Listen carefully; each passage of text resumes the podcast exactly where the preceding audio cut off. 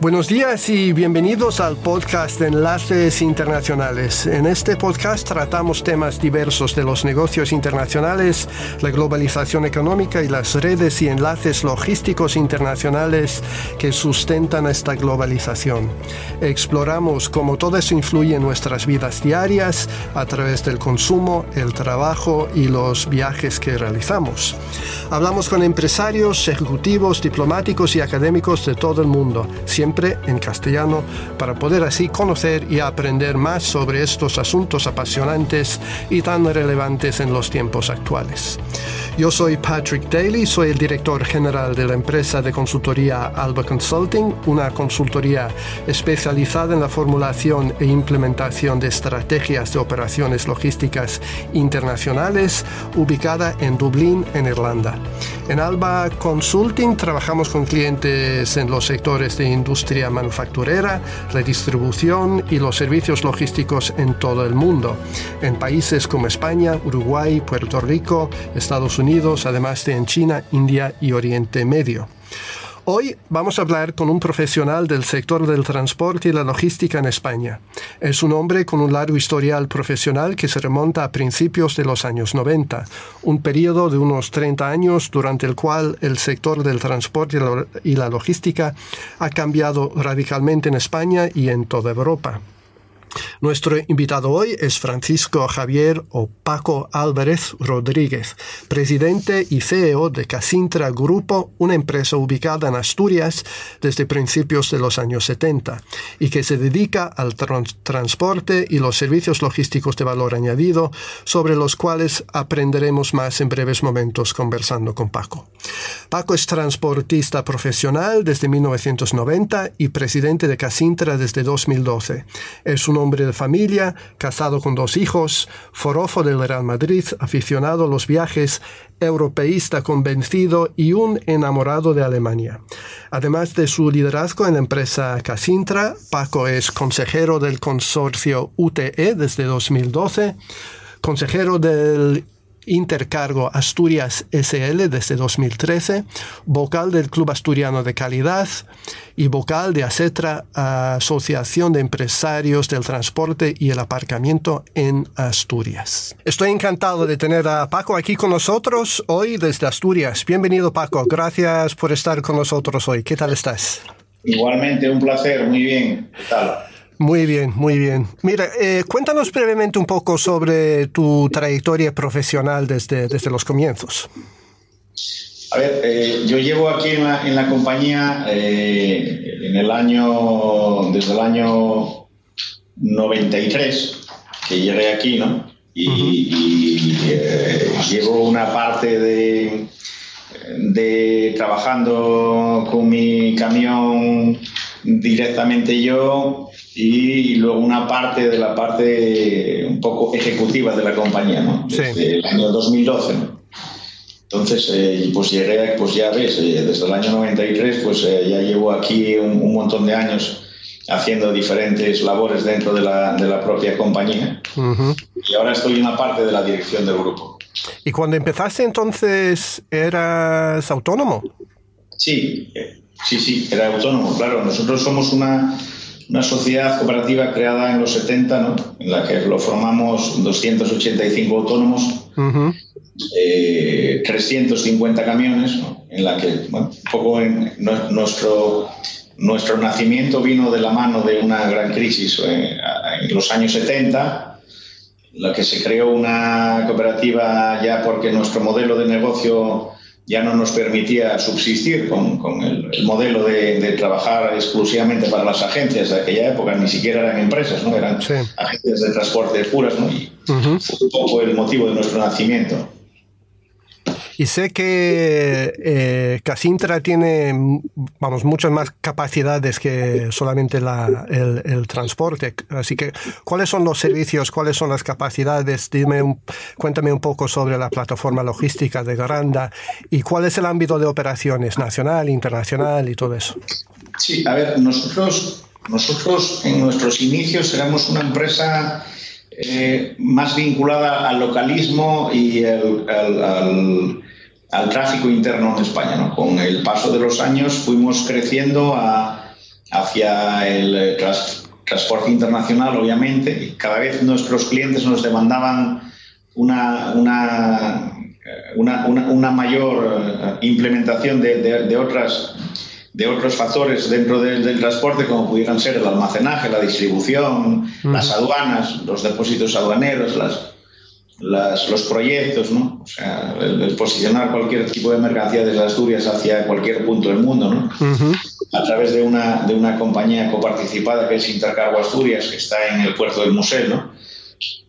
Tenemos eh, las bases logísticas en, Asturias, en Granda, tenemos eh, otra base logística en Barcelona.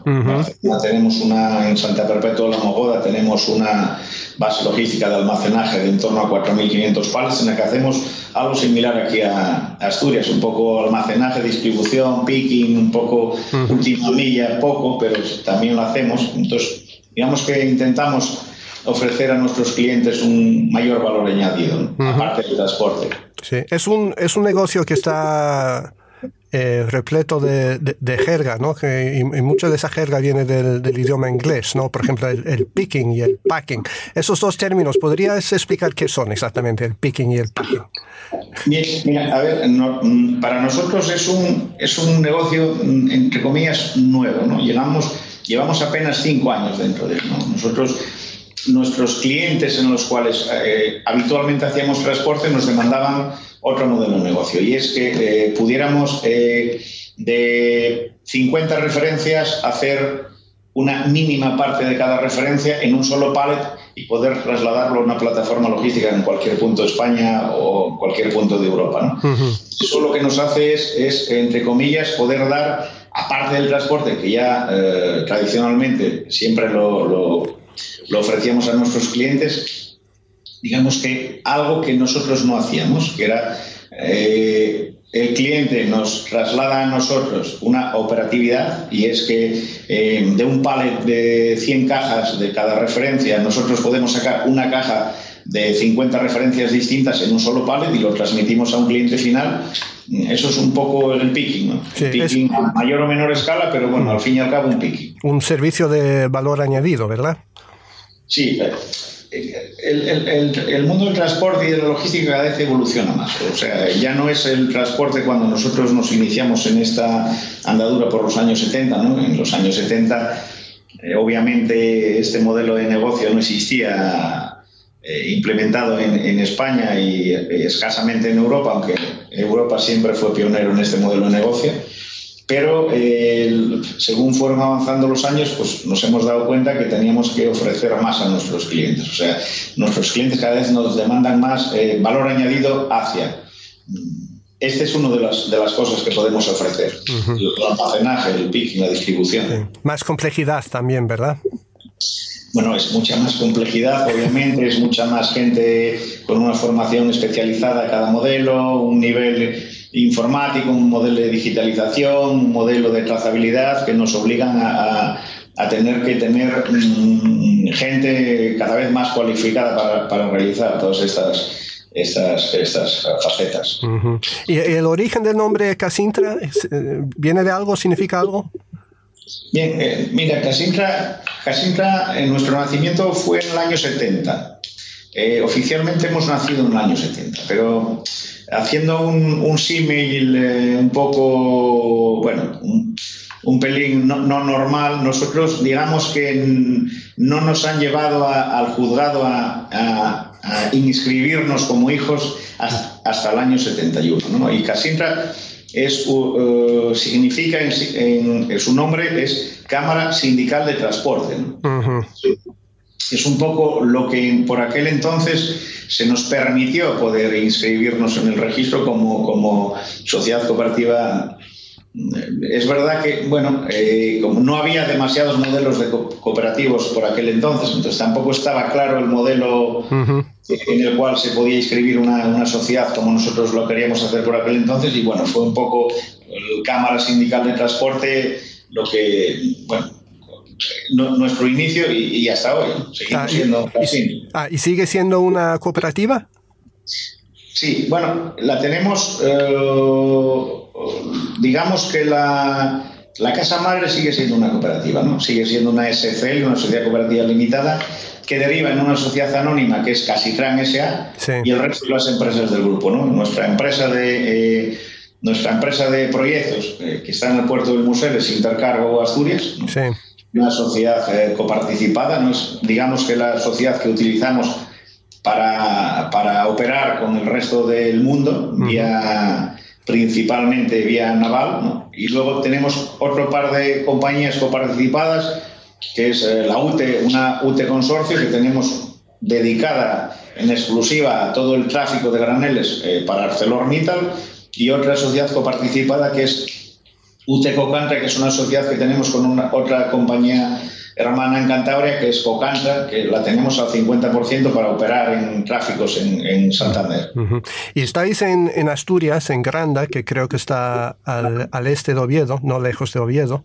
Sí. ¿Y, cuáles son las ventajas y desventajas de Asturias como centro de operaciones para un, em, negocio como el vuestro?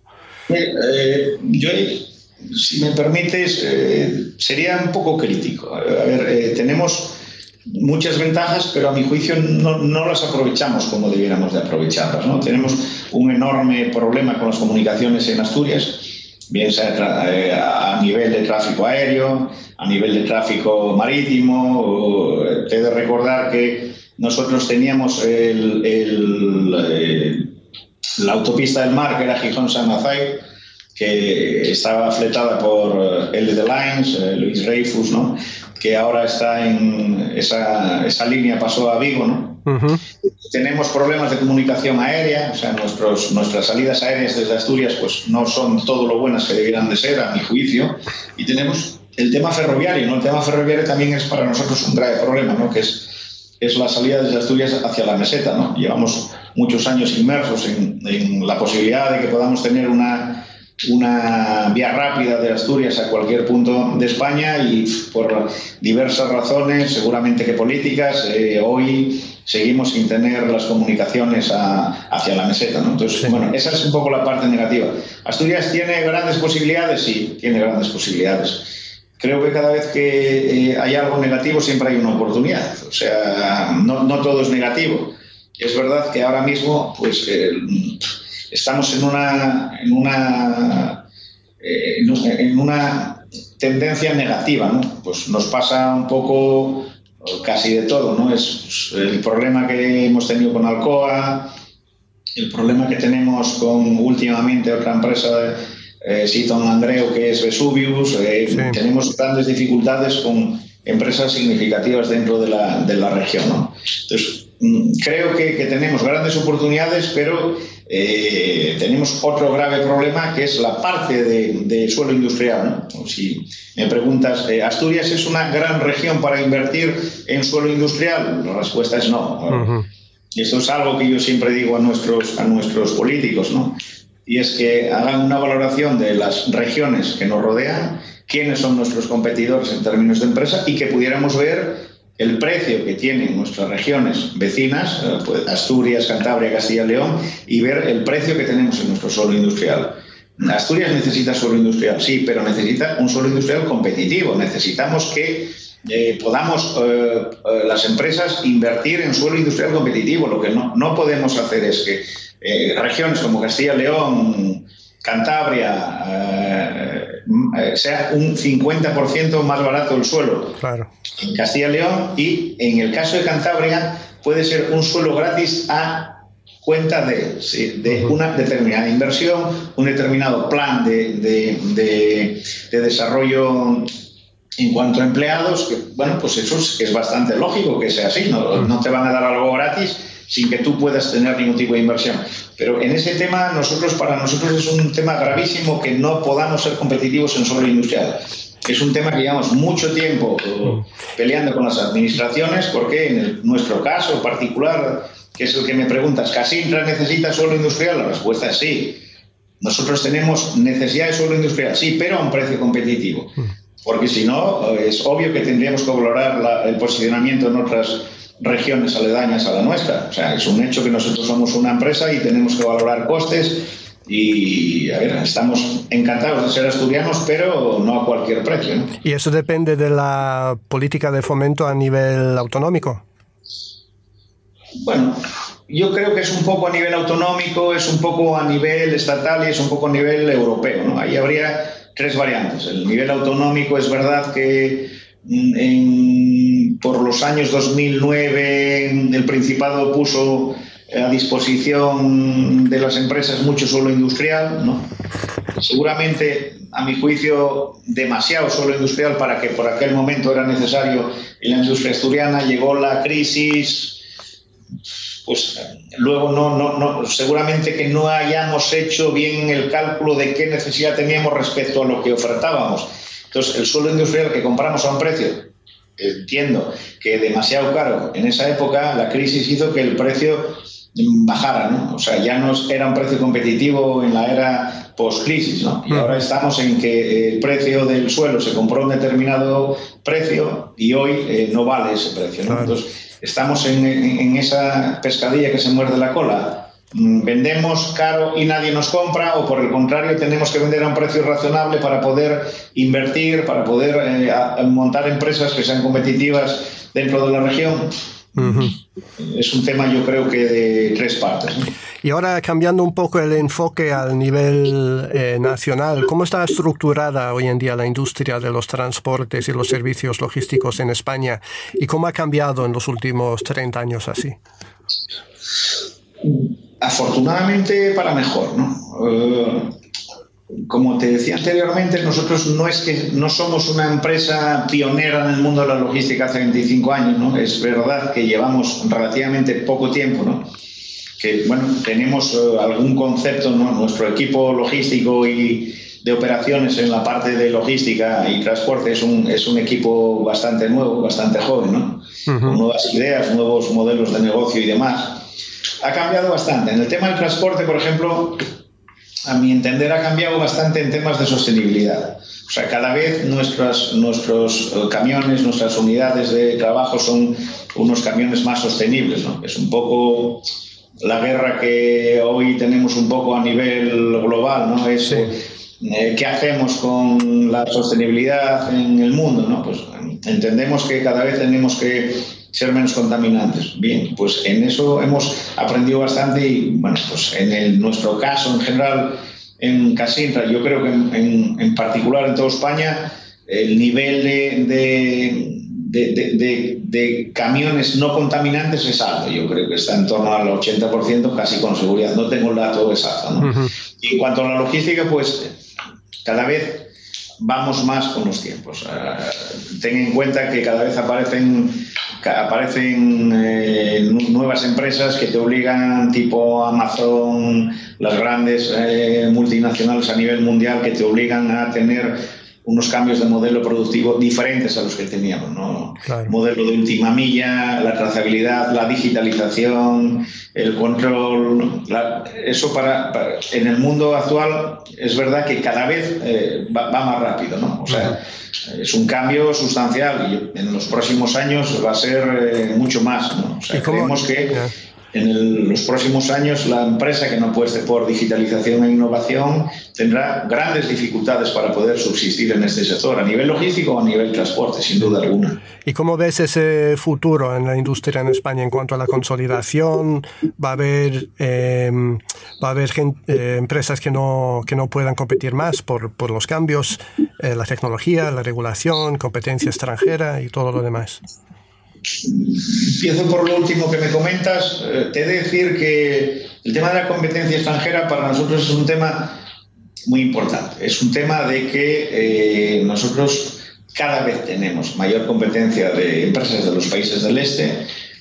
Eh, el, el, sistema regulatorio a ese, a ese sentido pues, es un poco, bueno, es un poco una, una, pequeña indefinición de normas, de leyes, ¿no?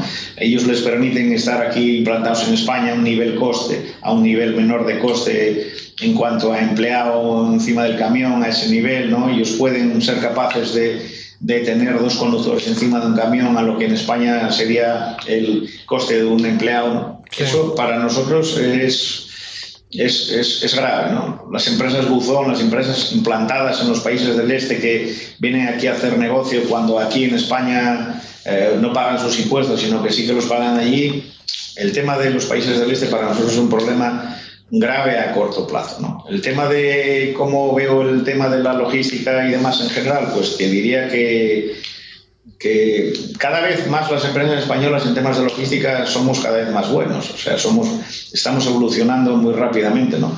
Y sí que te he de decir que eh, creo que la empresa que no vaya acorde a los tiempos y vaya evolucionando muy rápidamente, el mercado se la cargará. O sea, el mercado eh, cada vez es más rápido, o sea, cada vez es no necesita que, si estás, estás y si no, el mercado sigue. O sea, no va a parar ni un segundo en esperar por ti. Entonces, yo creo que somos las empresas las que tenemos que ver un poco por dónde discurren esos mercados para intentar adaptarse lo más rápidamente a esos sistemas, porque si no, tendremos graves dificultades de viabilidad a corto plazo. ¿Y cuál es la estrategia de Casintra frente a estos retos y oportunidades del, futuro? ¿Tenéis que desarrollar nuevas capacidades y competencias?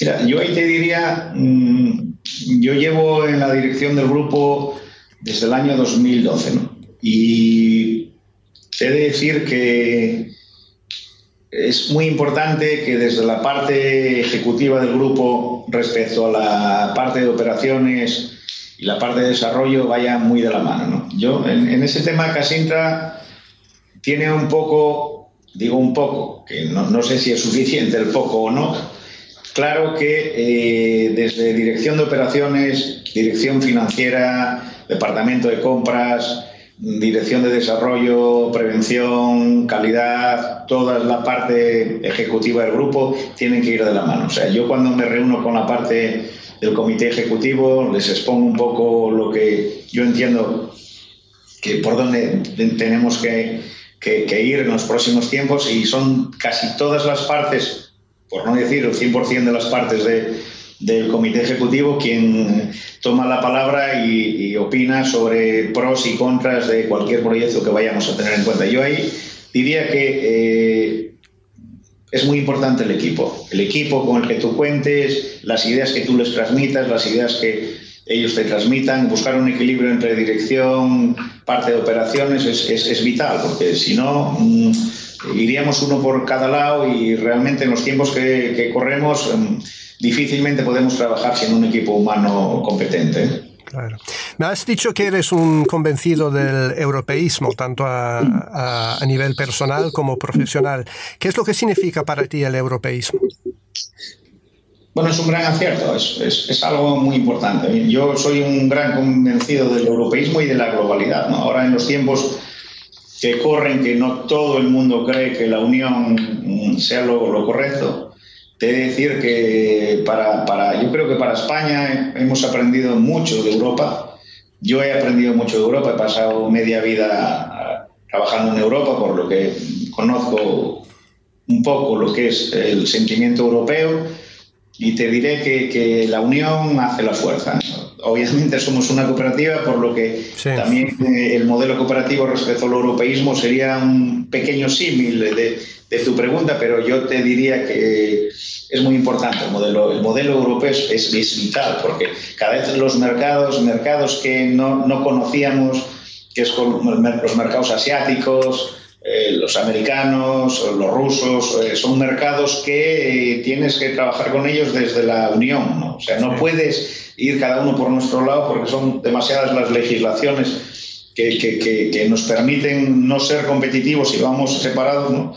y ser mucho más competitivos y vamos de la mano. Es verdad que España, respecto al resto de los países comunitarios, pues, hombre, no somos Alemania, obviamente, eh, eh, Francia, Inglaterra tampoco, pero bueno, no lo estamos haciendo del todo mal. Eh, en los últimos años yo creo que no lo estamos haciendo mal, pero yo no tengo ninguna duda que necesitamos estar en Europa. Nuestro modelo de país eh, fuera de Europa sería un desastre, en mi juicio. Y a propósito de los que, de los que no creen en, la Unión, ¿qué efectos tendrá el, el, Brexit para los transportistas españoles? Ese es un grave problema. Ese es un enorme y grave problema que a mi juicio va a traer dos problemas. Uno va a ser a los a los que no somos ingleses, ¿no? Y otros van a ser a los propios ingleses, porque yo creo que va a ser un problema para ambas partes.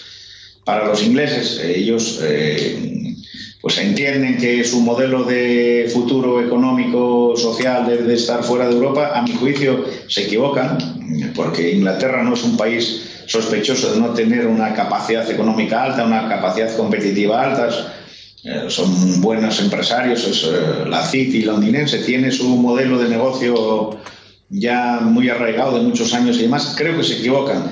Desde el punto de vista del transportista español, yo te diría, Asturias, mm, desde el punto de vista de Asturias, seremos seguramente de los que menos suframos el Brexit.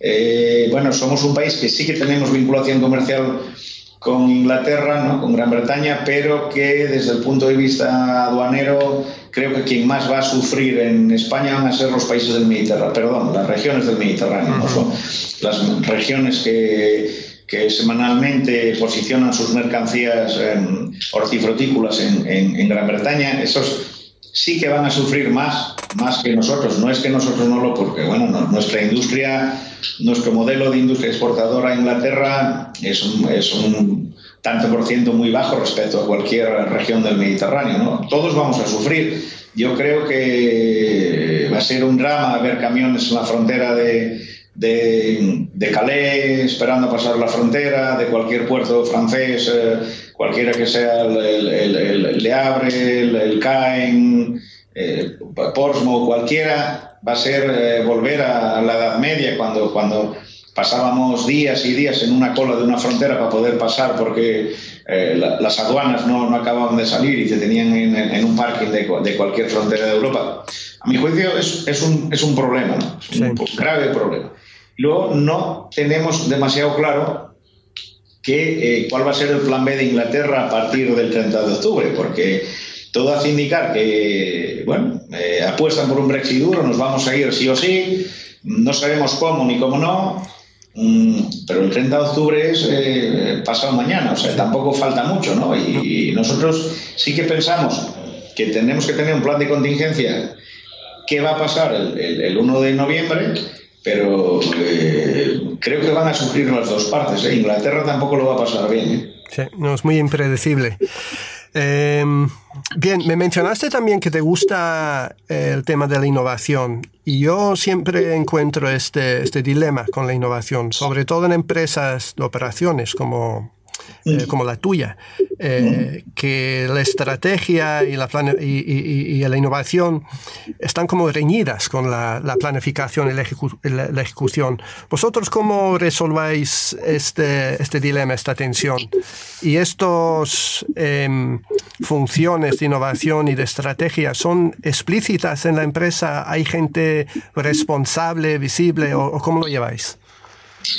A ver, eh, nosotros, para hacerte una respuesta un poco lo más breve posible, te diré que el, provenimos de un modelo cooperativo en la que la prioridad, o sea, nuestra prioridad no siempre exactamente iba vinculada a la innovación o al desarrollo, y sí en el cortoplacismo del, del el bienhacer del accionista, ¿no? en este caso nuestro socio. ¿no?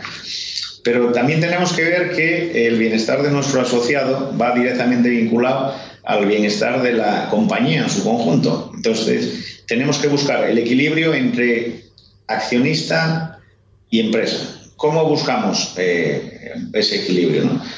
Nosotros tenemos claro que las empresas que no inviertan en innovación tendrán muchos problemas, enormes problemas, porque el propio sistema te lo, te lo, te lo, te lo, te lo, te lo pide, ¿no? O sea, el, el, sistema te pide que inviertas en innovación. O sea, ya no es lo que nosotros como empresa pensemos, sino es qué te demandan tus clientes, qué te demanda el sistema, qué te demanda Europa, qué te demanda el mundo. Te demandan que inviertas en innovación. Tú ya no puedes invertir en un almacén logística en algo que no sea eh, en una eh, almacén que vaya automatizada. O sea, el modelo de cualquier empresa que hoy se monte tiene que ser un proceso 100% automatizado. ¿Por qué? Porque eh, hace 10 años nosotros apostábamos más por que la instalación no fuera automatizada y que más la persona que la innovación. Hoy eso no es posible. ¿Por qué? Porque vemos que cada vez las empresas que compiten con nosotros eh, apuestan por la innovación y entonces ya no podemos, eh, tenemos que ser competitivos, por lo cual la mayor inversión que tiene que hacer el grupo en los próximos años por encima de cualquier otra inversión es la innovación, es cómo ser competitivos respecto a nuestros competidores o al menos poder competir con ellos. Eso tú ya no lo puedes hacer. Es verdad que de planificación, por ejemplo, nuestro departamento de compras respecto al departamento de operaciones o, respecto al departamento de desarrollo, pues son tres, tres, departamentos que forman parte de la toma de decisiones junto con la dirección financiera y yo mismo de la toma de decisiones dentro del grupo. Y no siempre se va de la mano, ¿no? porque eh, eh, tú entenderás que compras eh, siempre ve un número con matices, porque siempre ve un número, pero un número que esté actualizado, no un número que, que no vaya acorde a los tiempos Cooperaciones siempre busca qué nos piden nuestros clientes y cómo dárselo. Y logística, nuestro responsable de almacén y demás, mm, eh, siempre es el on time, cómo hacer esto hoy y tenemos que buscar cómo invertimos dinero en innovación para que nada de toda la cadena de suministro sufra, que es nuestros clientes, nuestros pedidos, nuestra trazabilidad, nuestro modelo de, de, calidad, de medio ambiente, de prevención, va, un poco todo de la mano, pero sí que es verdad que lo que dices de planificación es, difícil de buscar ese equilibrio entre planificación y operaciones. ¿eh? Es, un problema, es un problema bastante común en empresas de gran envergadura también, es un, es un dilema para todos. Eh, ahora, entrando en la recta final de, la entrevista, vamos a hacer un pequeño cambio de, rumbo a, lo más personal, quizás. Eh, te describes tú mismo como un enamorado de Alemania. Cuéntame un poco sobre eso. ¿Por qué Alemania? ¿Qué te gusta? ¿Qué, es lo que hay ahí? Bueno, a ver, yo, eh, como te dije, llevo aquí en la compañía desde el año 93. ¿no? Yo he estado trabajando allí haciendo transporte allí en, ese país eh, pues durante muchos años. Yo eh, te he de decir que los países del sur, eh, hombre, no tienen una enorme gran diferencia con, con Centro Europa. Nosotros, el sur somos muy parecidos, Portugal, Italia, España, bueno, poco Grecia, somos, somos latinos, somos otro modelo de de, de, de, vida, ¿no? O sea, tenemos otro modelo totalmente distinto al alemán. Yo que he aprendido con los alemanes que me han enseñado, que esto no quiere decir que el resto de los países no lo tengan, ¿no? Sino que son distintos, o sea, son modelos distintos. Es, mm, son, mm, como decimos en España, tienen su modelo, son entre comillas, un poco cuadriculados en ocasiones, pero son muy efectivos en el tema del trabajo. Son, son modelos muy efectivos. Ellos sabes que empiezan a las 6 de la mañana a trabajar en, la inmensa mayoría de sitios, que su final de trabajo en la inmensa mayoría es a las 14 horas y tienen un modelo muy estricto, demasiado para nuestro modelo, demasiado cuadriculado. Nosotros somos otro modelo. Empezamos más tarde a trabajar, salimos más tarde a trabajar, somos un poco más de otra manera. Oye, si no se hace hoy, se hace mañana. Yo creo que el respeto a, a lo que es los modelos de seriedad en cuanto al horario laboral, en cuanto al modelo de trabajo y demás, a mí me han enseñado ese modelo que yo aplico para, para mí y, obviamente para aquí, para Casintra. O sea, el modelo alemán yo siempre lo seguiría, con sus pros y sus contras. O sea, no podríamos estar en Alemania a las nueve y media de la noche en un bar tomando una botella de sidra, pero sí que podríamos estar a las 5 y 45 minutos de la mañana en la puerta de entrada de la fábrica, que es eh, modelo productivo, trabajando, porque seguramente que estén trabajando sin un tipo de dudas. ¿no?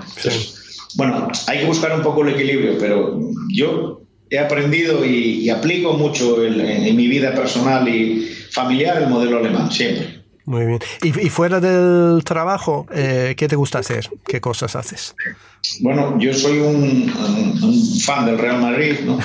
por, cierto, dicho sea de paso, perdimos en el Parque Los Príncipes eh, 3-0, bueno, pero estamos ahí un poco a ver si nos redimimos de, la cruel derrota parisina en la, en la, en la próxima en el Bernabéu.